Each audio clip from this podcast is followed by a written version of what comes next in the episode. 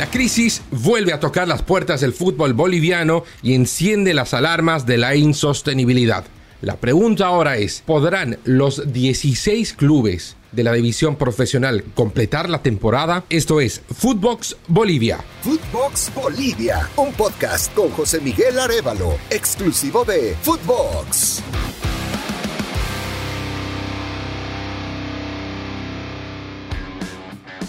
Nos saluda José Miguel Arevalo para hablar de un problema que está empezando a germinar en esta temporada del fútbol boliviano. Y es la crisis económica institucional que están arrastrando algunos equipos que con apenas tres fechas jugadas ya está empezando a generar dolores de cabeza y nos hace preguntar si realmente todos los clubes tendrán la solvencia necesaria para encarar toda la temporada 2022. Y quien marca la pauta no es Wilstermann, de los eh, de quien eh, hemos hablado bastante, no es Strongest, de cuyos problemas también eh, hemos hecho capítulos enteros. Este caso es el de Real Santa Cruz. Quizás no tenga la misma historia, tradición o el mismo peso específico que Wilstermann o Strongest, pero es un equipo profesional de la división profesional, es un equipo histórico de Santa Cruz y que eh, en este momento se encuentra en el mero limbo. A ver, vamos atrás a recordar un poco la historia de Real Santa Cruz, la historia reciente. Y es que, como decía, un equipo muy tradicional, con varias temporadas en primera división, su mejor época fue a, mediados de los 90, en los que incluso logró un título con Milton Melgar en la cancha, con Sergio Galarza en el arco, con Tucho Antelo como delantero. Y luego eh, volvió a la Asociación Cruceña, estuvo algunos años. Y el 2019 regresó a la primera división. Pero con algunas cuestiones ya de por medio. Recordemos que al final de esa temporada 2019 se dio el bochornoso caso de Sport Boys, que fue eh, descendido o que perdió la categoría al no presentarse un partido. Entonces, Destroyers, que estaba penúltimo por, por encima de Sport Boys, aseguraba que debía jugar el partido por el descenso indirecto y lo debía jugar con Real Santa Cruz. Mucho se habló sobre que Destroyers le quitó el respaldo al entonces presidente de la Federación Boliviana de Fútbol, César Salinas, y mucho se comentó sobre que este fue el motivo por el que se echó por la borda esta alternativa, se descendió a Destroyers y se permitió el ascenso directo de Real Santa Cruz que debía haber jugado un partido por el indirecto o una definición indirecta, pero ascendió directamente. Presidido por Carlos Sánchez, un empresario más abocado al rubro de la construcción que a la dirección deportiva, muy cercano a César Salinas en aquel entonces, el club nunca tuvo una holgura económica. Es más, Sánchez es uno de los directivos que está y no está. No marca una presencia constante ante los jugadores y esto lo han reclamado bastante. Bueno, poco después de regresar a Primera División, el 2021 para ser precisos, se empiezan a marcar los problemas más profundos de Real Santa Cruz desde lo económico. Lo más eh, llamativo fue la demanda de José Enrique Pepe Peña, que en agosto del 2021 recurre a al Ministerio de Trabajo para demandar a Real Santa Cruz que no le había pagado nueve meses de trabajo. Lo contrataron a finales del 2020 y hasta el 2021 no le habían pagado un solo salario. Y ante la eh, inacción de la justicia deportiva, decía apelar al Ministerio de Trabajo y no era el único caso. Arrastraba muchísimas deudas Real Santa Cruz. La situación era tan apretada para los jugadores que a finales de la temporada 2021, reclamando constantemente el pago de salarios, surgió el comentario del capitán del Real, Francisco Rivero, que eh, se abrían, él y sus compañeros, algún incentivo para ganar su último partido, el último partido del 2021, que era contra Strongest, que peleaba por el título, y al mismo tiempo peleaban por el título Always Ready en una cancha e Independiente en otra. Obviamente esto generó una enorme polémica. Eh, Rivero decía que el incentivo era para ganar, que no había nada de malo allá y además que como no les pagaban los salarios hace tanto tiempo, lo, verían con buenos ojos. Bueno, eh, Real Santa Cruz sorprendentemente le ganó a Strongest, eh, salió campeón independiente, no se habló más del tema, pero las deudas se arrastraban. Hace un mes se dio una reunión entre los jugadores, el cuerpo técnico y el presidente Carlos Sánchez en el que eh, se pedía por favor el pago al menos algún salario. Estamos hablando del momento en el que faltaba una fecha para el final del campeonato. Se acercaba el clausura y que por lo menos querían encarar el, el siguiente torneo con, con algo en los bolsillos. Carlos Sánchez les dijo, sí, deme un día o dos. No se cumplió esto. Y obviamente los jugadores ya hartos de, esta situación decidieron entrar en paro. Hay eh, futbolistas que reclaman el pago de 4 o 5 meses que se les adeuda. El cuerpo técnico, comandado por Andrés Marín Angeli, fue contratado a mediados de marzo. Recién dirigió su primer partido el 2 de abril. Reclama ya dos meses de salario, lo que nos lleva a entender que solo se les paga un mes. Y esto sin hablar del cuerpo médico y los utileros que reclaman arriba de los seis meses. Alguno incluso mencionó que son siete y hasta ocho meses en los que no ve un solo sueldo.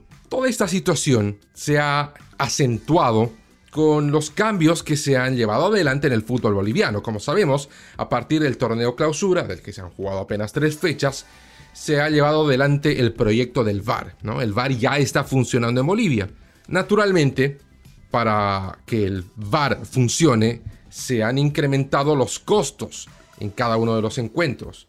Si antes el equipo local tenía que pagar el servicio del árbitro y sus tres asistentes, ¿no? los dos asistentes y el cuarto árbitro, ahora el equipo local debe añadir a ese gasto todo lo que implica los servicios de quienes trabajan en el VOR, ¿no? todos los árbitros VAR. Esto eh, suma un total de 10.000 bolivianos, que son poco menos de 1.500 dólares por partido. Bueno, en, su momento se planteó esta, esta situación ante los 16 clubes. Habían algunos murmullos que criticaban esta situación, pero en definitiva hubo una aceptación total, o al menos así se lo comunicó. El partido más reciente de Real Santa Cruz fue contra Palma Flor en condición de local un empate 0 a 0, en el que, bueno, poco hay que rescatar de las incidencias. Esto ocurrió el sábado. Lo anecdótico, lo que marca este partido, lo que lo lleva a los títulos de los periódicos, es que Real Santa Cruz no pagó a los árbitros. No les pagó sus emolumentos. Ni los árbitros en cancha, ni los árbitros del VOR, nadie fue cancelado por esto. Y obviamente esto ha generado consternación y preocupación en los árbitros que ya el próximo partido que Real Santa Cruz deba jugar en condición de local, bueno, no van a estar tan animados de acudir. Todavía no ha sido sorteada la próxima fecha en la que Real juegue en casa. Su próximo partido será contra Tomayapo en Tarija, la sede a la que se requiere más tiempo y un costo de traslado mayor y en este momento no se sabe si el Real Santa Cruz acudirá a este partido, no solo por lo que implica trasladar a toda la delegación desde Santa Cruz hasta Tarija, sino saber si los jugadores van a decidir jugar este partido, porque reitero, están en un paro indefinido, reclaman más de 4, 5 o hasta 6 meses de salarios. A todo esto hay preguntas que no tienen respuestas coherentes. ¿Cómo un equipo que arrastra tantas deudas logra sostener o mantener una plantilla con jugadores que tienen aspiraciones salariales eh, considerables. En el equipo están jugadores de selecciones nacionales. Me refiero a Carlos Danco García, selección nacional de la República Dominicana, al igual que Dornier Romero. Está bien, no es una selección eh, de las que compite constantemente la CONCACAF para llegar al Mundial, pero son jugadores que tienen un caché, ya eh, internacional. O el caso más llamativo. Kevin Mina es un futbolista que estuvo en Guavirá, llegó a Guavirá el año pasado como una de las figuras para la Copa eh, sudamericana, es un jugador muy mediático, es un jugador que se ha manejado en el medio, en su país, en Ecuador, como un jugador relevante, al que le han hecho seguimiento medios ecuatorianos en su paso por Bolivia, y que estuvo a punto de fichar por Always Ready, o al menos así se comentó. Habían fuertes versiones que hablaban de negociaciones de Kevin Mina con Always Ready. Always Ready, el equipo millonario, que bien le cabe ese mote. De repente, de un día para el otro, el pase de Kevin Mina a Always Ready queda trunco y firma por Real Santa Cruz. Es un hecho que Kevin Mina no ha firmado un contrato sin tener por lo menos una prima por la firma, un adelanto, algo. La pregunta es, si no hay dinero en Real Santa Cruz, ¿de dónde aparece el dinero para contratar a un jugador de las características de Kevin Mina? ¿De dónde sale? Carlos Sánchez casi no ofrece respuestas, es más, ya convocó a elecciones hace algunos meses y adivinen qué, nadie se presentó porque nadie quería hacerse cargo de semejante problema. Ahora se va a volver a convocar elecciones porque Sánchez no quiere hacerse cargo, no tiene cómo hacerse cargo de esta situación. Y en medio de todo esto, sigue el fútbol boliviano, avanzando, jugándose fecha a fecha. Y cada temporada hay por lo menos un equipo del que no tenemos ninguna garantía de que tiene los recursos económicos como para encarar toda la temporada. La crisis e insostenibilidad en la que se maneja el fútbol boliviano pone en riesgo el desarrollo de los campeonatos. Bueno, antes de despedirnos, vamos a regalarles la perlita que nos deja el fútbol boliviano, la más reciente, a propósito de campeonatos nacionales. En Cochabamba se juega el torneo de la Asociación de Fútbol. Este torneo departamental clasifica a cuatro clubes a la Copa Simón Bolívar, torneo de clubes semiprofesionales eh, que entregará un equipo ascendido a la división profesional y como saben el subcampeón tendrá que jugar una definición con el penúltimo de la clasificación general. En el torneo de asociación compite el club Enrique Hub del Trópico. Enrique Hub, un club histórico que recientemente fue adquirido por eh, empresarios del Trópico Cochabambino. Bueno, para clasificar a la Copa Simón Bolívar necesitaba ganar su último partido contra Universitario, equipo de la Universidad Mayor de San Simón, una institución histórica en Cochabamba, y necesitaba ganar por 13 goles de diferencia algo casi imposible. ¿No? Lo lógico, lo que cualquiera pensaría es que Enrique Hub del Trópico saldría a la cancha, eh, lo más probable era que gane su partido por la mayor diferencia posible y con la dificultad, casi imposibilidad de lograr 13 goles de diferencia, bueno, se resignara a intentar de nuevo la próxima temporada. No fue ningún problema para Enrique Hub del Trópico, que hasta para disipar alguna sospecha, le ganó a Universitario 17 a 1. Con 16 goles de diferencia, sacó más de lo que se requería y clasificó a la Copa Simón Bolívar.